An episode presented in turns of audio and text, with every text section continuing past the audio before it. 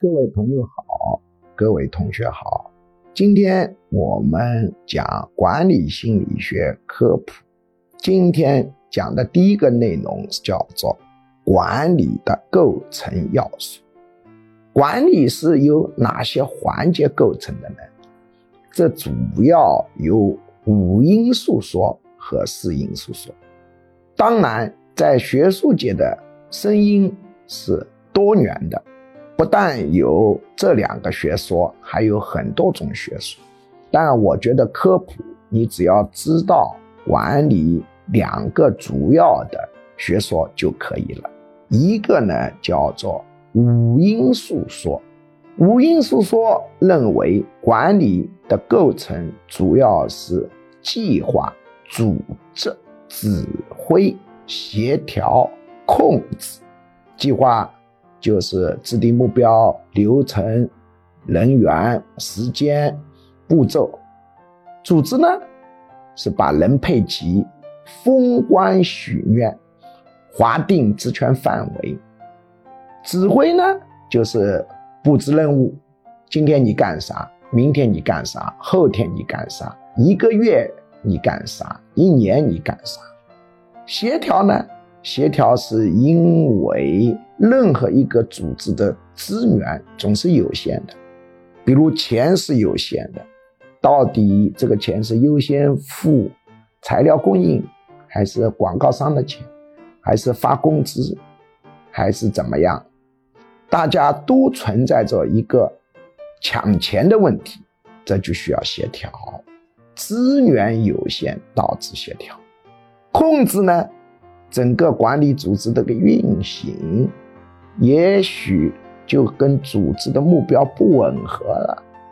不吻合就必须有自动纠偏的系统，不能把它纠正过来，那么这个组织它就会走偏掉。所以，计划、组织、指挥、协调、控制，构成了管理的。五个完整环节，那么也有四要素说，四要素说呢，是把组织跟指挥并成了一个词，叫领导，也就是说计划、领导、协调、控制，当然各有各的道理。我呢还是比较喜欢五要素说，四要素说比较新，比较流行。实际上，他们没有太大的差异。那么，有人说，为什么要进行管理呢？那是因为存在着劳动分工。自然经济是不需要管理的，比如以前的农民，可能干了，自己种田，自己织布，自己造房子，甚至自己做酱油，自己做米醋。世界上最能干的人就是我们中国几十年前的农民，当然样样能干，样样效率不高。他自己造房是没法造出二十层楼的，自己织布当然也织不出特别精美的布，样样会做，样样比不过专业人员。那么什么都自己做，当然也就不需要分工。自然也不存在领导，但现在不是！一辆车子做出来是建立在无数的分工的基础上，有分工就必须有领导。比如说，为什么在原始社会、大河泛滥的领域都会建立起专制帝国？比如埃及。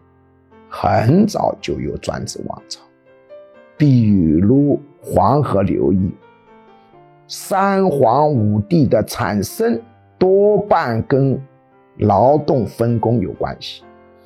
为什么要进行劳动分工？为了治河，而且这个河的范围特别大，治河对付一千公里都是小儿科了。甚至比一千公里还要大得多，所以只能形成大国家、大领导。所以专制皇朝就建立起来。我们再重复要点：管理存在的原因，是因为分工。管理的五要素是计划、组织、指挥、协调、控制，或者说计划、领导、协调、控制，这就是管理的一个概要的概貌。